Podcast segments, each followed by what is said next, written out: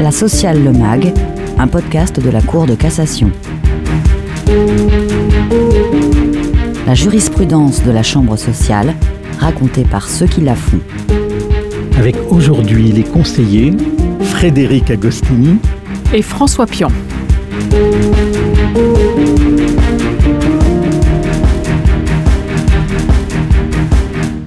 Bonjour François. Comme chaque mois, avant de faire un focus sur un arrêt que nous décrypterons ensemble, consacré à la preuve en matière de harcèlement moral ou sexuel commis dans le cadre d'une relation de travail, nous commençons par évoquer l'actualité des décisions de la Chambre sociale avec deux arrêts. Le premier relatif à la date d'effet de la résiliation judiciaire d'un contrat de travail à durée déterminée, auteur de l'employeur. Le second relatif à l'application des dispositions de l'ordonnance du 25 mars 2020 portant mesures d'urgence en matière de congés payés, de durée du travail et de jours de repos pour répondre à la situation créée par la Covid-19. Dans le décryptage de la sociale, le MAG numéro 5, consacré à l'action en résiliation judiciaire du contrat de travail à durée indéterminée, c'est-à-dire à l'action par laquelle le salarié demande à la juridiction prud'homale de prononcer la rupture de son contrat au tort de l'employeur. Nous avons évoqué la question de la date à laquelle le juge doit se placer pour prononcer la résiliation demandée. Et l'arrêt du 22 juin dernier tranche cette même question, mais dans l'hypothèse d'un contrat de travail à durée déterminée. Comment la problématique s'en trouve-t-elle modifiée? Eh bien, euh, en réalité, la problématique et les réponses sont identiques. D'abord, le salarié titulaire d'un contrat de travail à durée déterminée peut, comme le salarié titulaire d'un contrat de travail à durée indéterminée, en demander au juge la résiliation judiciaire.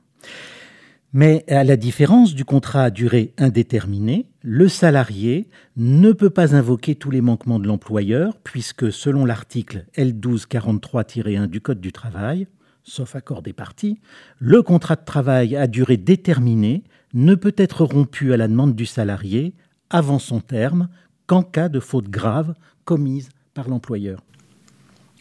Donc dans notre affaire, la question était de savoir à quelle date le juge devait fixer la date des effets de la résiliation judiciaire, s'agissant, on l'a dit, d'un contrat à durée déterminée.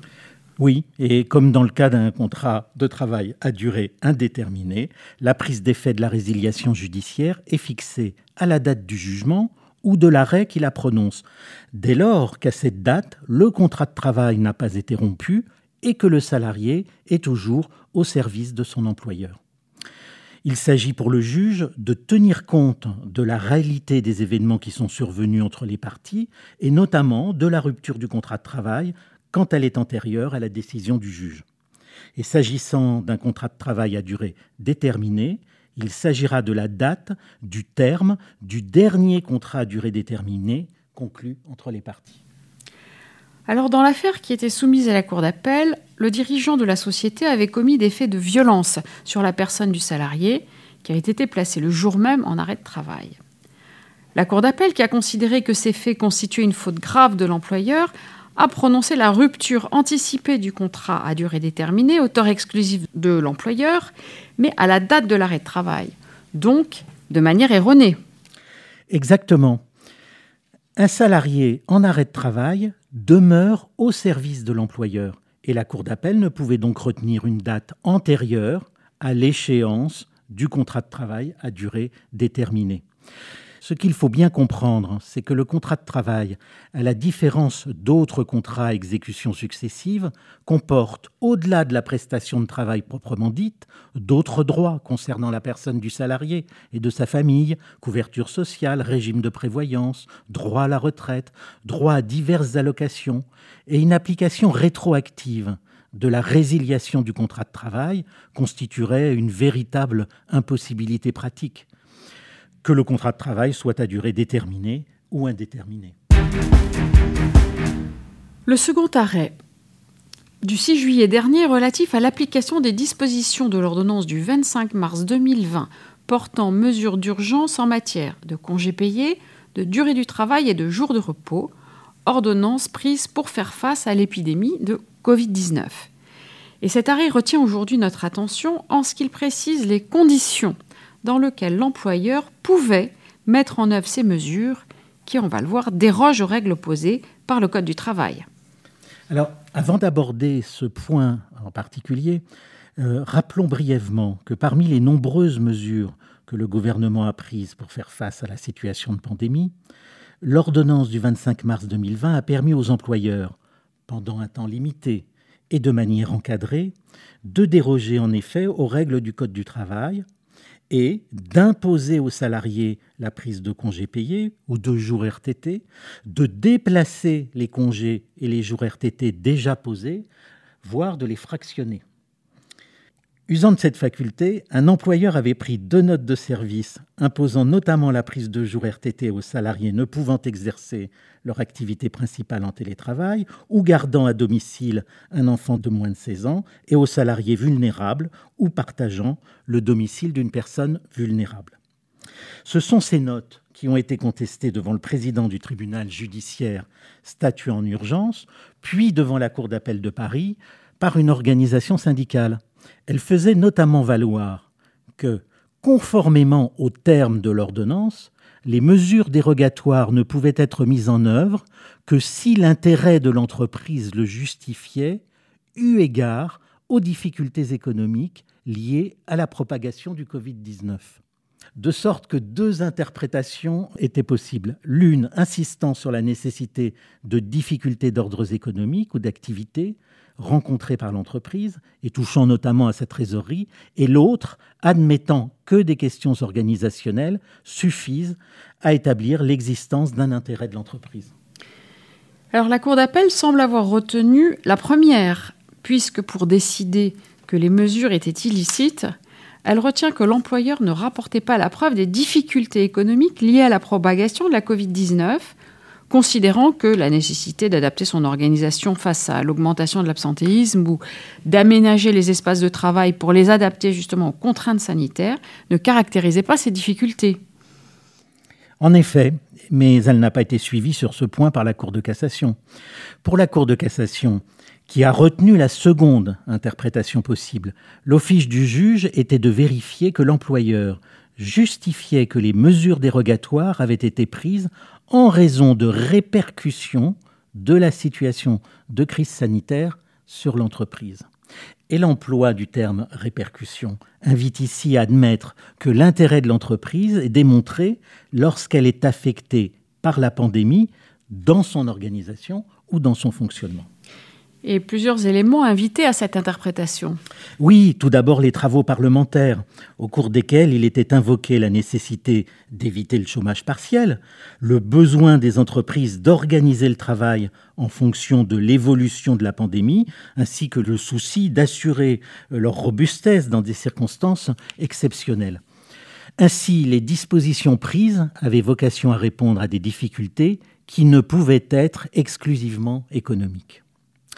Et d'autre part, le Conseil d'État avait rappelé euh, dans son avis les exigences de la jurisprudence du Conseil constitutionnel selon lesquelles euh, le législateur ne saurait porter au contrat légalement conclu une atteinte qui ne soit justifiée par un motif d'intérêt général suffisant, en sorte que l'ajout par le gouvernement de la formule eu égard aux difficultés économiques liées à la propagation du Covid-19, qui répondait à cette préoccupation, en rattachant l'intérêt de l'entreprise au contexte de lutte contre l'épidémie, ne portait pas d'autres exigences que les répercussions sur l'entreprise du contexte économique général. Mais la Cour de cassation conforte la décision de la Cour d'appel sur la charge de la preuve en exigeant que ce soit euh, l'employeur qui démontre les répercussions de la crise sanitaire sur l'entreprise.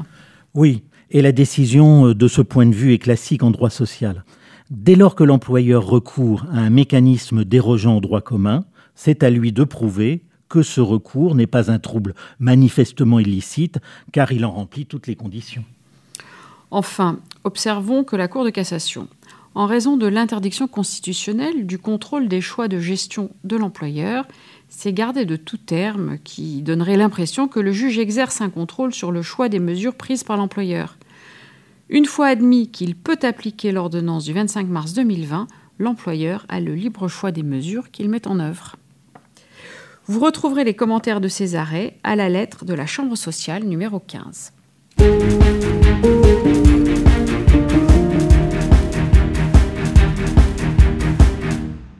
Notre décryptage du mois porte sur un arrêt du 29 juin 2022 euh, relatif à la preuve en matière de harcèlement moral ou sexuel commis dans le cadre d'une relation de travail et notamment à la valeur probante de l'enquête interne que l'employeur a la faculté de diligenter lorsque de tels faits sont portés à sa connaissance.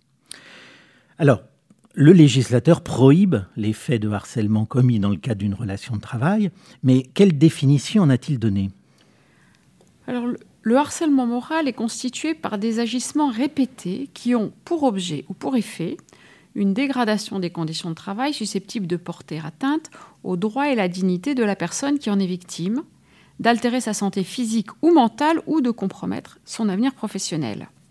Oui, et le harcèlement sexuel est quant à lui constitué par des propos ou des comportements à connotation sexuelle ou sexiste répétés, qui soit portent atteinte à la dignité de la personne qui en est victime, en raison de leur caractère dégradant ou humiliant, soit créent à son encontre une situation intimidante. Et le harcèlement sexuel est également constitué de toute forme de pression grave, même non répétée, qui est exercée dans le but réel ou apparent d'obtenir un acte de nature sexuelle au profit de l'auteur des faits ou au profit d'un tiers. Alors, euh, on sait que la relation de travail, caractérisée par le lien de subordination juridique qui existe entre le salarié et l'employeur, est par nature euh, déséquilibrée. Et c'est pourquoi euh, le législateur a mis en place un régime de preuve spécifique. Oui, tout à fait. Et le Code du travail allège en effet la charge de la preuve pesant sur le salarié. Ainsi, il suffit au salarié qui se plaint d'agissement de harcèlement, de présenter des éléments de fait qui en laissent supposer l'existence. Alors ces éléments de fait peuvent concerner euh, l'organisation, les conditions de travail, l'évolution de sa situation personnelle, on pense par exemple en matière de carrière, de rémunération ou encore de congé. Et pour ceux de ces éléments dont le juge aura constaté qu'ils sont matériellement établis et qu'ils laissent supposer l'existence d'un harcèlement, ce sera à l'employeur de prouver que ces agissements, les siens, ne sont pas constitutifs d'un harcèlement et que ces décisions, là encore les siennes, sont justifiées par des éléments objectifs étrangers à tout harcèlement. Oui, on comprend bien que le salarié n'a pas seul la charge de la preuve. Alors, le Code du travail définit euh, les agissements de harcèlement dans des termes qui sont en partie ceux employés par le Code pénal pour définir les éléments constitutifs des infractions pénales de harcèlement moral et de harcèlement sexuel. Tout à fait, mais cette similitude n'est pas totale. En droit pénal, il faut démontrer que les auteurs ont eu l'intention de commettre les faits de harcèlement, alors que le juge du contrat de travail ne s'intéresse qu'aux agissements et à leurs conséquences sur la victime, indépendamment de toute intention de leur auteur. Alors, le Code du travail impose à l'employeur d'informer les salariés sur les sanctions pénales existantes et les recours ouverts devant les juridictions. Et cette démarche de prévention n'est qu'un aspect de l'obligation générale de sécurité de l'employeur, qui lui impose par ailleurs de prendre les mesures nécessaires pour assurer la sécurité et protéger la santé des travailleurs. Absolument, et pour y satisfaire, et notamment en matière de harcèlement, l'employeur doit justifier qu'il a pris toutes les mesures et tant de prévention que de protection des salariés victimes de harcèlement. Ainsi, par exemple, un employeur, s'il n'a pas diligenté une enquête quand des faits de harcèlement lui ont été dénoncés, peut être condamné à indemniser un salarié pour avoir justement manqué à son obligation de prévention. Oui, on comprend bien qu'informé de possibles faits de harcèlement, l'employeur ne peut pas se contenter des mesures déjà mises en œuvre et doit faire procéder à la vérification des faits dénoncés. Cela pose donc la question du recours à l'enquête interne. Alors le Code du travail, d'ailleurs pas plus que la jurisprudence, ne donne une définition de l'enquête. Mais on voit bien qu'il s'agit de réunir des éléments qui peuvent confirmer, mais aussi infirmer les faits de harcèlement dénoncés et permettre d'y apporter une solution adaptée. Ainsi, l'enquête permettra de solliciter des, témoignages, mais également de procéder à un examen objectif de la situation des salariés concernés afin de vérifier chacun des éléments qu'ils ont présentés à l'appui de leur dénonciation d'un harcèlement. L'enquête peut être mise en œuvre à l'initiative de l'employeur qui alors, dans son pouvoir de direction, en définit le contenu et le périmètre. Elle peut également être initiée et conduite avec le comité d'hygiène, de sécurité et des conditions de travail. Et puis la, réalisation de l'enquête peut aussi être confiée à un tiers qui est extérieur à l'entreprise. Les mesures de l'enquête doivent être mises en œuvre avec délicatesse, compte tenu des conséquences qu'elles peuvent avoir dans un contexte où les faits ne sont pas confirmés. Oui, et on voit que c'est un exercice difficile pour l'employeur qui dispose de toute la palette des mesures relevant de son pouvoir de direction et de contrôle, et en ce compris euh, l'exercice du pouvoir disciplinaire. Il peut ainsi euh, mettre à pied l'auteur des faits ou encore euh, procéder à son changement d'affectation. Tout à fait. Au terme même du Code du travail, les faits de harcèlement moral ou de harcèlement sexuel constituent une faute exposant le salarié à une sanction disciplinaire et on l'a vu, l'employeur est expressément tenu de mettre fin et de sanctionner les agissements de harcèlement sexuel. La Cour de cassation considère pour sa part que lorsqu'ils sont établis, les faits de harcèlement moral et sexuel rendent impossible le maintien du salarié dans l'entreprise et euh, donc justifie son licenciement pour faute grave, ce qui le prive de ses indemnités de préavis et de licenciement. Alors, venons-en euh, à l'affaire à l'origine de notre arrêt, dans lequel précisément le salarié a fait l'objet d'un licenciement disciplinaire. Effectivement, dans cette affaire, euh, un cadre bancaire était mis en cause pour un management agressif de son équipe et pour la tenue de propos récurrents à connotation sexuelle à ses collaboratrices. Euh, lorsqu'il a été informé de la situation, l'employeur a fait diligenter une enquête interne pour entendre euh, le cadre concerné, euh, ses collaboratrices ainsi que d'autres salariés. Le cadre a été mis à pied à titre conservatoire, puis il a été licencié pour faute grave. Mais alors, contrairement au Conseil de prud'homme, la Cour d'appel a jugé que le licenciement était dépourvu de causes réelles et sérieuses, considérant que les conditions dans lesquelles l'enquête interne avait été menée ne permettaient pas d'établir la matérialité des faits dénoncés et donc de présumer un harcèlement moral ou sexuel. Tout à fait, mais la Cour de cassation a renvoyé l'affaire euh, au juge du fond pour un nouvel examen, mais elle a précisé les règles applicables au harcèlement moral comme au harcèlement sexuel. Alors d'abord, la Cour rappelle que le régime probatoire spécifique que nous avons mentionné n'est pas applicable dans un litige disciplinaire entre l'employeur et l'auteur du harcèlement. Ce dispositif ne bénéficiant qu'aux salariés victimes de harcèlement. Ensuite, la Cour étend au harcèlement moral l'obligation faite à l'employeur dans le cadre du harcèlement sexuel d'y mettre fin et de sanctionner l'auteur. Enfin, la Cour confirme que l'enquête interne est bien un mode de preuve auquel peut recourir l'employeur. Alors, on sait bien qu'en matière prud'homale, euh, la preuve est libre et que l'employeur, tenu de l'obligation de mettre fin et de sanctionner les faits de harcèlement, obligation euh, légale, puisse produire au débat toutes les preuves qu'il estime utiles et notamment l'enquête qu'il a diligentée. Bien sûr, les preuves ne peuvent cependant pas résulter d'investigations illicites ou déloyales, mais à cet égard, il a déjà été jugé qu'une enquête interne ne constitue pas une preuve déloyale. Alors en l'espèce, la Cour d'appel avait écarté l'enquête interne produite par l'employeur au motif que seuls avaient été entendus les deux salariés qui s'étaient plaintes et le cadre qui avait été mis en cause. À tort, puisque l'employeur démontrait avoir également produit au débat des comptes rendus d'entretien et des attestations de salariés que la Cour d'appel aurait donc dû examiner.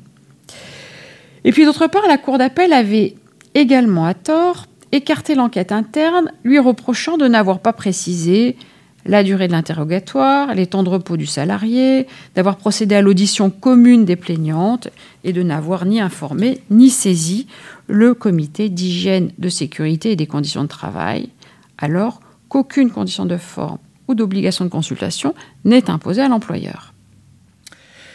En conclusion, euh, rappelons que le Code du travail protège le salarié qui a témoigné ou relaté des agissements de harcèlement en interdisant qu'il puisse être sanctionné, licencié ou faire l'objet d'une mesure discriminatoire.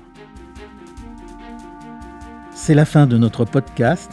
L'arrêt du 29 juin 2022 peut être également retrouvé sur le site de la Cour de cassation avec le numéro de pourvoi 21 11 437. Vous trouverez par ailleurs les références des arrêts cités dans la chronique sur le site internet de la Cour de cassation, rubrique kiosque. Merci Frédéric. À bientôt François.